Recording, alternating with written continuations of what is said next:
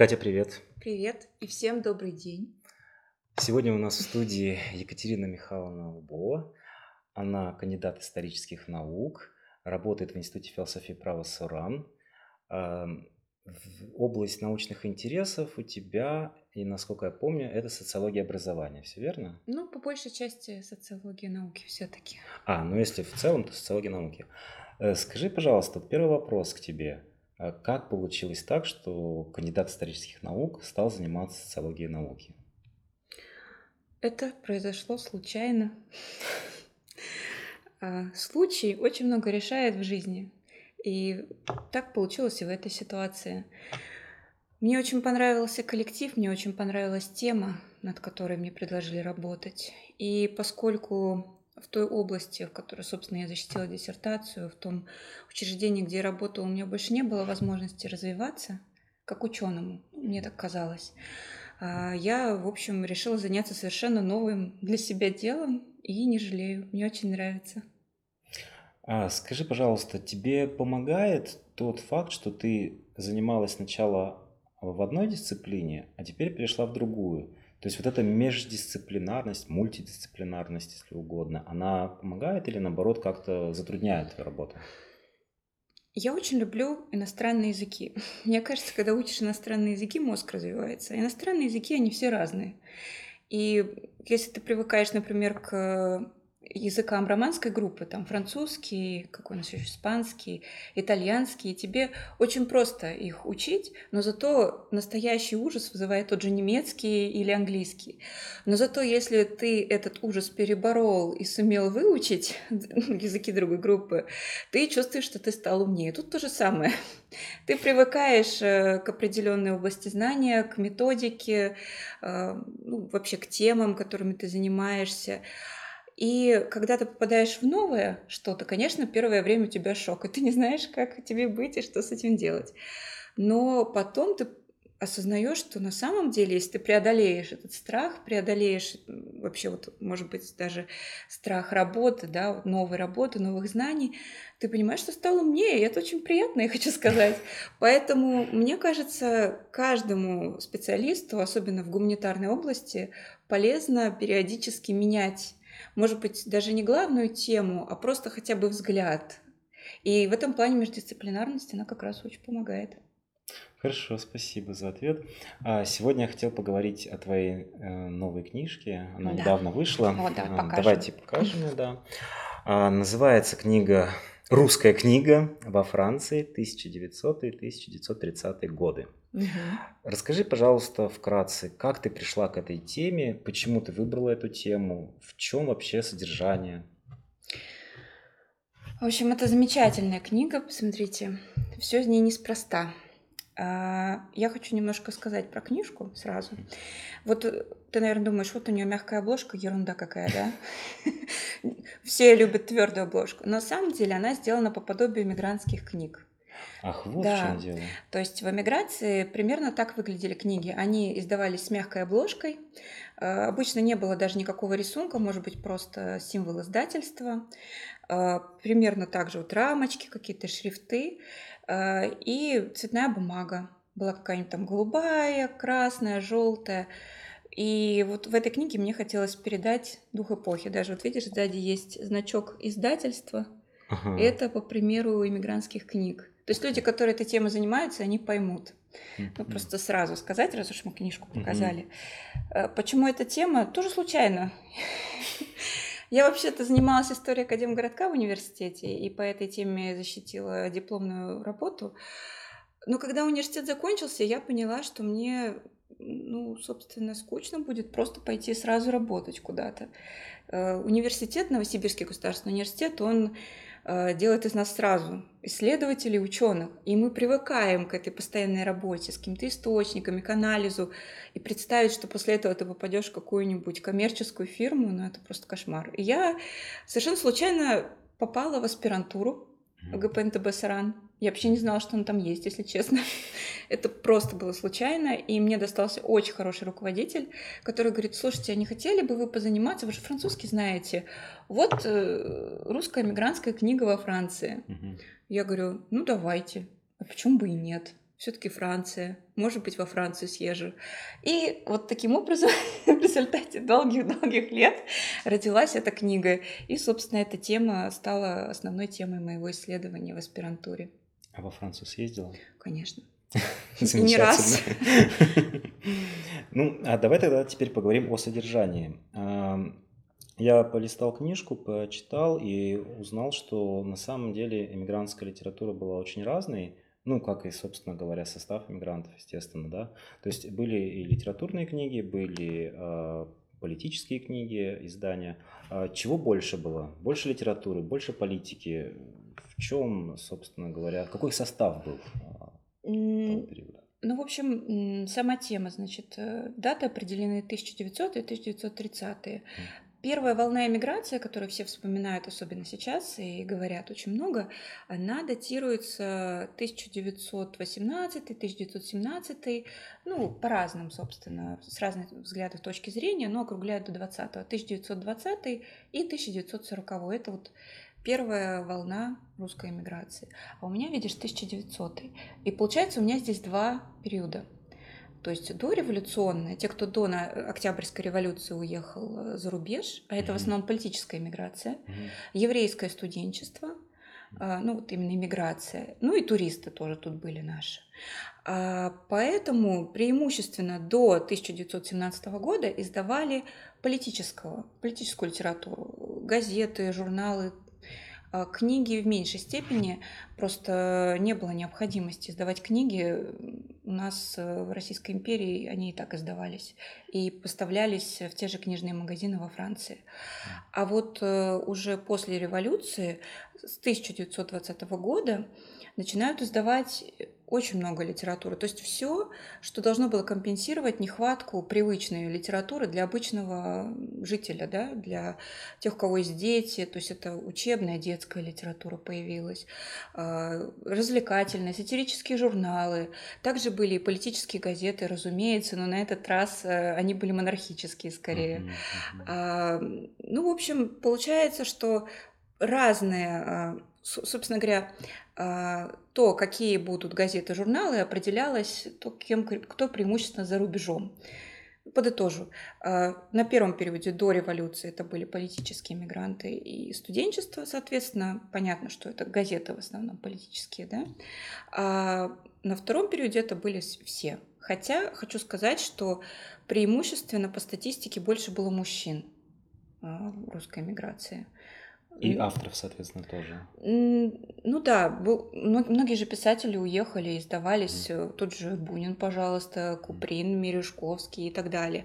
И очень много людей, имена которых нам ну, просто неизвестны, они не включены э, в программу школьную, поэтому мы с ними и не знакомы. Например, шикарный писатель Сургучев, Илья Сургучев, ты наверняка не слышал о таком писателе.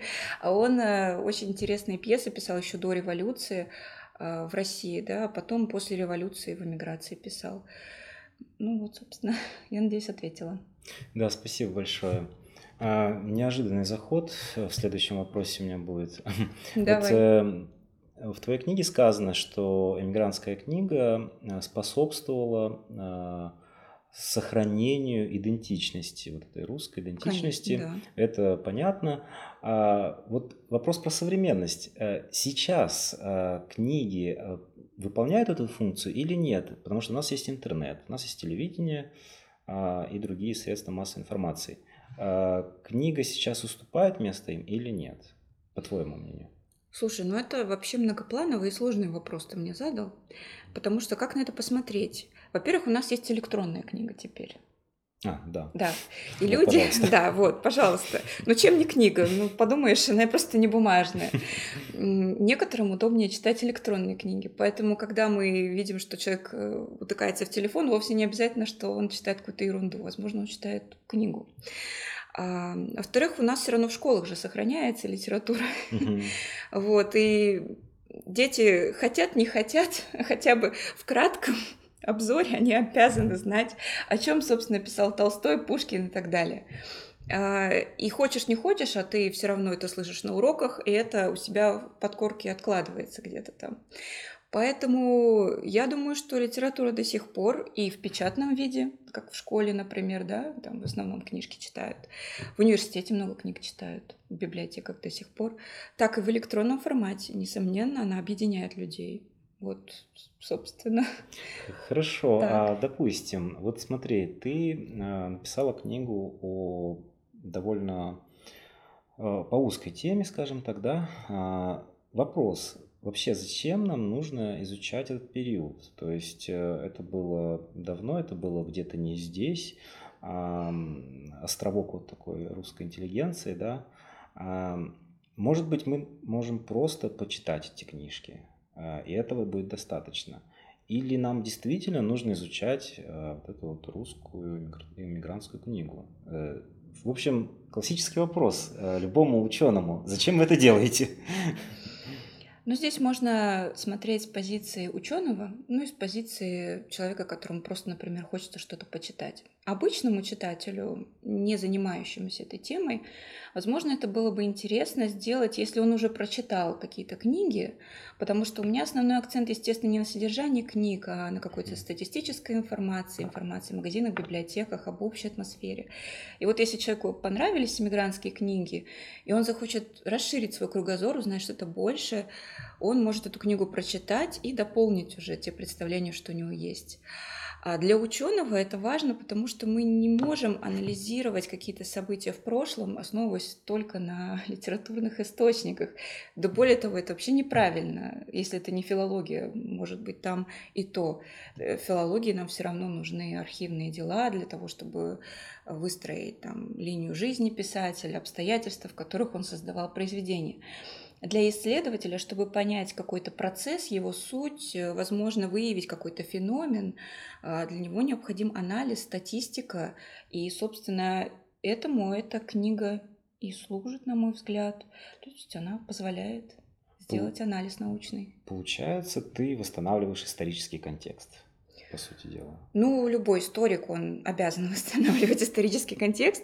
Ни одна работа не проходит без э, исторического контекста, э, но было бы мало, наверное, восстановить исторический контекст. Важно попробовать найти что-то, что еще никто не копал, угу.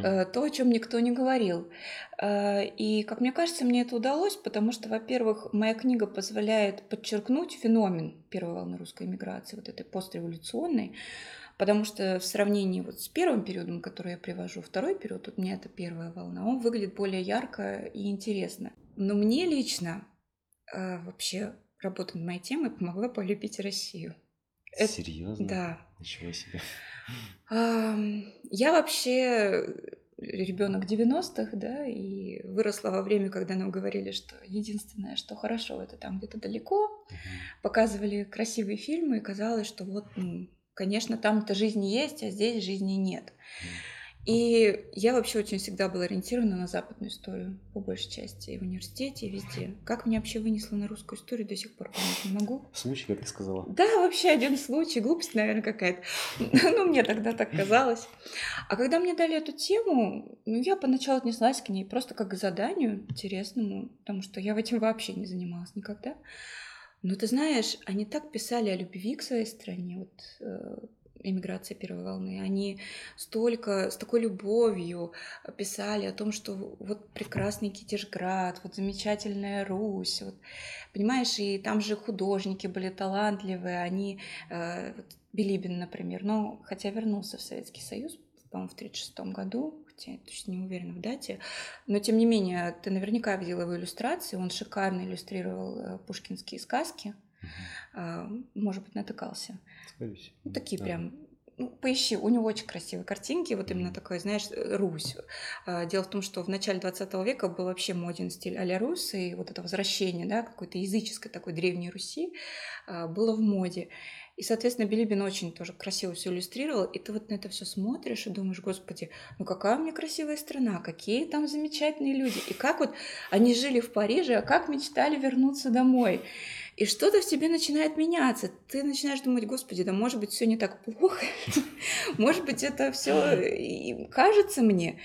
И пересматриваешь вообще отношение к родной стране. И это было для меня, наверное, самым большим открытием, что интерес к этой теме, занятие этой темой изменило мое отношение к родной стране и к родной культуре. Это очень интересно, неожиданно. Спасибо. А давай тогда поговорим о языке немножко. Я так понимаю, большинство книг издавалось на русском языке тогда, да? А, ты имеешь в виду иммигрантских? Да-да-да. Ну да, конечно. Угу. А, мы можем сравнить как-то ситуацию а, сейчас и тогда. Я имею в виду, что а, современные авторы русскоязычные, они, я имею в виду ученых, а, они издаются за рубежом и издаются зачастую на английском языке. Угу. А русскоязычные книги, я не знаю, литературные каким образом представлены, но, скорее всего, в переводах, скорее всего, тоже, да. Вот, э, вспомним там, допустим, Набокова, который э, писал в России на русском, приехал в Америку, стал писать на английском, да. Э, вопрос следующий, собственно. Язык. Какова его роль? А, в, именно в книжном деле, именно в создании вот этой русской культуры за рубежом. А, должны мы публиковать намеренно на русском языке а, для диаспор, допустим, да, или же мы, ну, для иностранцев, которые интересуются тем же русским языком, или же мы должны транслировать нашу культуру через язык э, э, западных э, государств, имеется в виду, там, на французском издавать Пушкина, на английском там Бунина и так далее. То есть ну, вопрос, конечно, сложный, но как бы ты ответила на него? Ну, во-первых, ты затрагиваешь прошлое или все-таки хочешь знать мое мнение о современности? А, а и то, и другое. То есть, э, как в прошлом обстояли дела, и как сейчас, по твоему мнению? Ну хорошо, русский язык, э, если говорить вот о периоде 1900 и 1930 mm-hmm. во Франции конкретно. Mm-hmm. А, ну, собственно, русский язык это основа, которая помогала сохранять идентичность. А, ну, известно же, да, язык определяет мышление и так далее, все это мы знаем. А, действительно, не знаю, задумывался ли ты, но когда-нибудь. Но я думаю, как человек, который учит иностранные языки, ты на себе это испытывал, что когда ты начинаешь, например, думать на другом языке, а, погружаешься прямо очень серьезно в его изучение, ты сталкиваешься с вещами, которые в обычной жизни тебя не окружают. Угу. Ну, я, например, французский очень хорошо учила. И я помню, что для того, чтобы подготовиться к международному экзамену, там нужно было не просто знать язык, да, нужно было знать специфическую терминологию, э, касающуюся быта, какие-то обстоятельства, в которых живут люди, разбираться в их налогах, например. Зачем это мне надо, казалось бы, но для того, чтобы понимать вообще контекст, да, и понимать, о чем они хотят услышать, и что они вкладывают, смысл какой, нужно знать язык.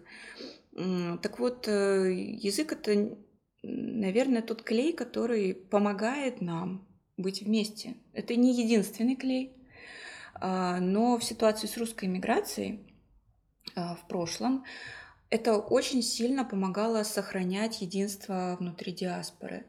А, более того, некоторые историки говорят, что диаспора настолько закрылась в себе, что ну вот они буквально свой квартал, да, свой квартал организовали, где были русские церкви, русские школы, русские книжные магазины, э, и все говорили на русском, не хотели учить э, французский язык. Хотя наверняка, поскольку большинство людей были образованы, они так или иначе знали французский язык, но не хотели избавляться от русского, не хотели, чтобы их дети учили только французский.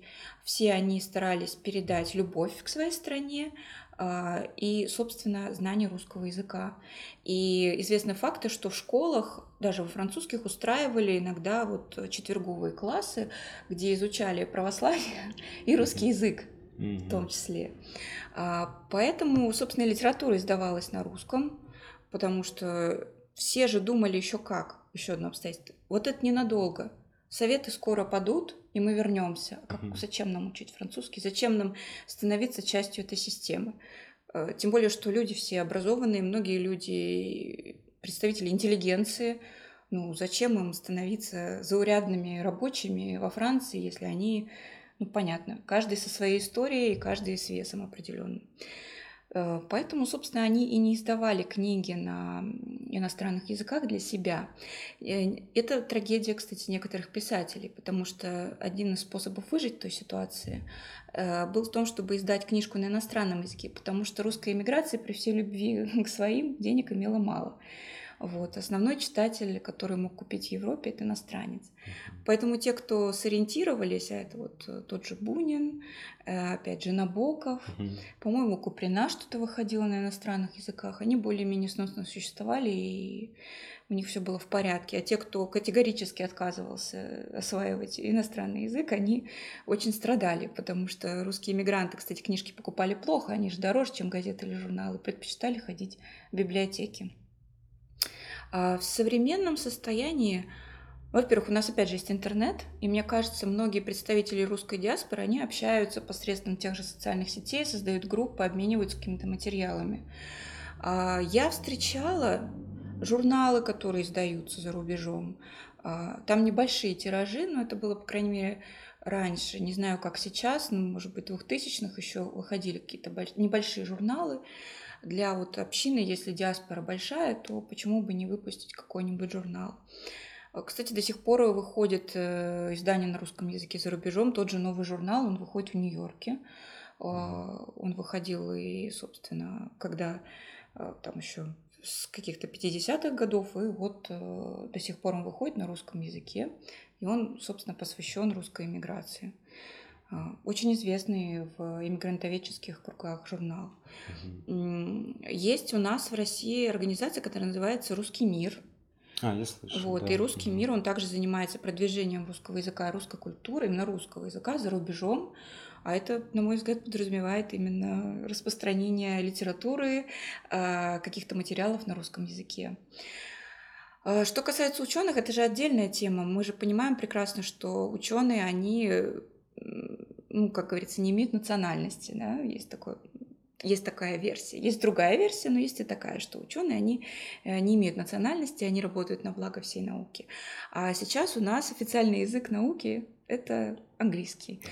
Поэтому, если ты хочешь, чтобы у тебя больше там, твоих коллег прочитали твою работу, ну, почему бы не выпустить ее на английском? Это уже не вопрос э, сохранения какой-то русской идентичности, это уже просто вопрос личного профессионального роста, угу. амбиций и так далее.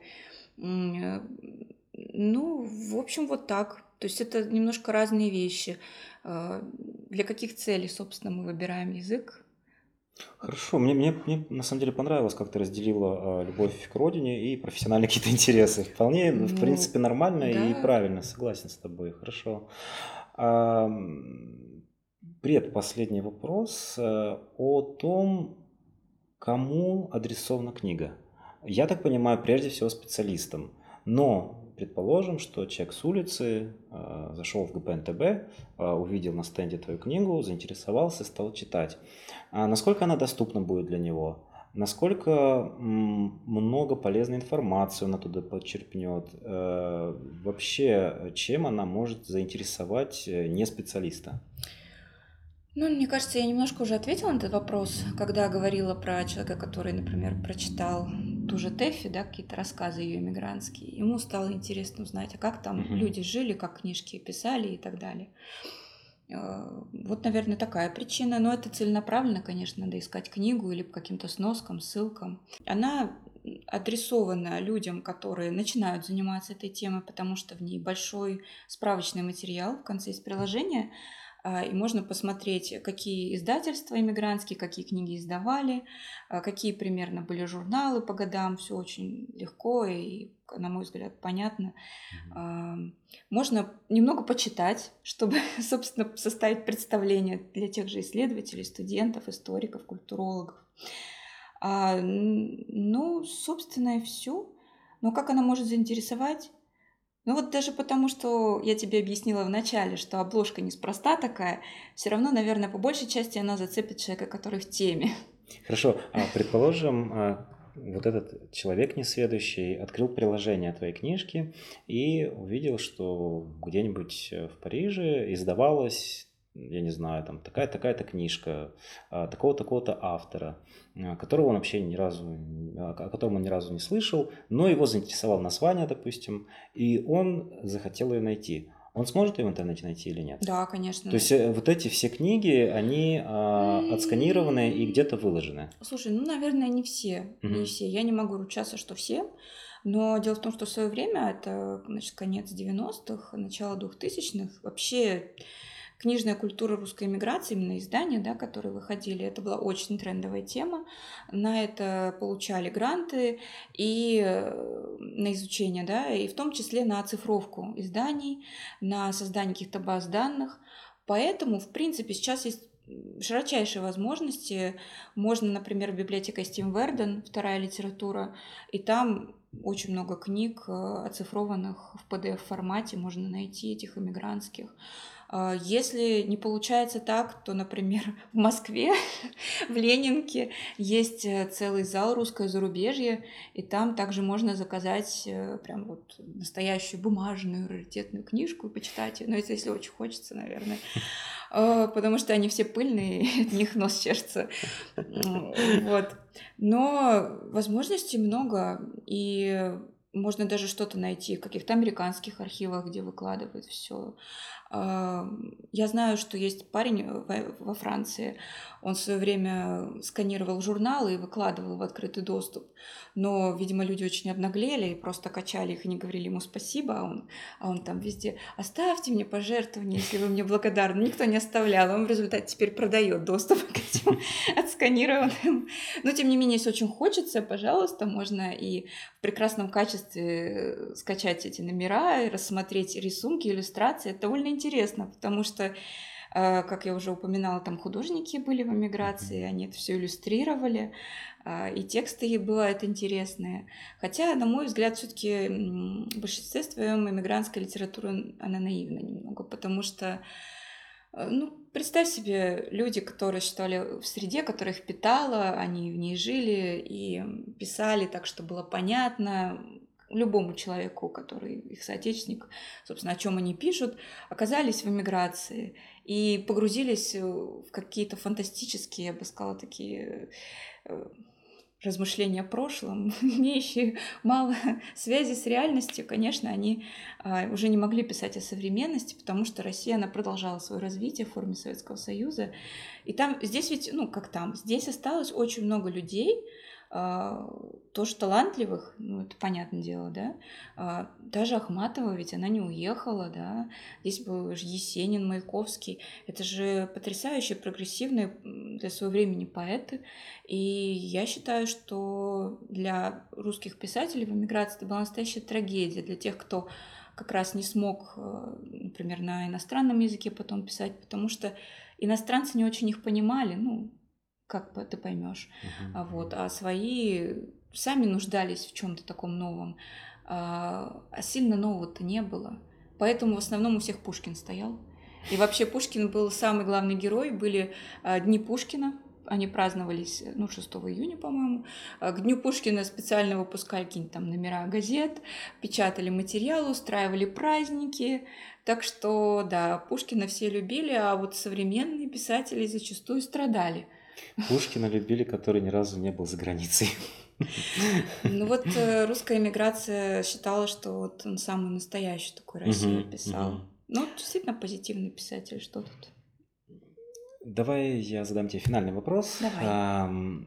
Ты историк, ты социолог, ты философ, ты гуманитарий, в конце концов. Провокационный вопрос. В чем польза гуманитарных наук? Слушай, ну, я думаю, Наверняка ты со мной согласишься. Я сейчас скажу, я думала над этим вопросом, правда, очень много.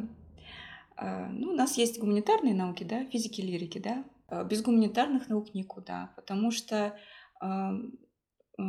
физические, там, химические, математика и так далее, любые вот науки, которые связаны с изучением внешних процессов, они человека не затрагивают сильно. То есть они позволяют нам изучать мир вокруг нас и попытаться его осознать. Ну а где же мы? Так вот, э, самое сложное, как мне кажется, во взаимодействии человека с внешней средой, это все-таки сам человек. Потому что наши реакции на внешний мир, почему мы приняли это решение, не другое, почему мы э, так э, трактовали какое-то явление в природе, а не иначе. Это ведь все завязано на нас, на нашем восприятии. И человек на самом деле наиболее сложный предмет для изучения, чем мир вокруг нас. И гуманитарные науки, они не могут, конечно, полностью дать ответ на вопрос о душе человека, о его э, мышлении, почему он так или иначе решает, поступает, но тем не менее они позволяют э, сохранять человечность прежде всего, да, ощущение того, что ты имеешь ответственность за мир вокруг тебя, что ты не просто так, да, здесь есть и служишь каким-то внешним целям, но и какому-то внутреннему росту. А это дают только гуманитарные науки. Филология мы изучаем язык, через язык мы опять же тоже культуру касаемся, историю. История позволяет нам закономерности выявить, по которым события развиваются определенным образом, и возможность дают нам вообще-то по-хорошему предотвратить ошибки, но история показывает в то же время, что люди не очень учат историю и совершают одни и те же ошибки. Но тем не менее мы боремся как историки, да, я сейчас говорю как историк, за то, чтобы люди все-таки повнимательнее, да, повнимательнее относились к истории. А философия — это вообще, на мой взгляд, не гуманитарная наука, это что-то над всеми науками. И то, что касается, кстати, может быть, и соединяет физиков и лириков, философия как раз. То есть она позволяет, э, она выполняет функцию такого некого проводника, когда мы не просто закопались в себя, вот самый важный человек, и не просто погрузились в мир, а мы пытаемся понять вот эти как раз взаимосвязи, восприятие, все прочее, и выработать иной взгляд на некоторые вещи, потому что, как мне кажется, самое вообще страшное, что может произойти с любым человеком, это отсутствие критического мышления. А философия, она позволяет это критическое мышление развивать. Так что все науки важны, но гуманитарные науки, покуда мы живем среди людей, на мой взгляд, это самые важные науки. Умение договориться — умение выстроить отношения, умение, э, может быть, правильно распоряжаться собственными ресурсами, это дает только гуманитарное знание, потому что это осознание себя, осознание своих возможностей и так далее. Спасибо большое за этот ответ. Я во многом согласен, если не полностью. Ну, слава богу, надеюсь, я не слишком много наговорила. Катя, спасибо большое, что пришла. А, я надеюсь, что мы скоро встретимся и обсудим твою вторую книгу. Или не скоро. Ну, с этой-то я долго мучилась. Ну, э, в общем, э, удачи тебе в исследованиях. Э, будем ждать новые открытия, новые книги, статьи. Спасибо вам интересных собеседников и интересных книг. Пусть Спасибо. больше людей знают о гуманитарных науках, о книгах. Спасибо большое.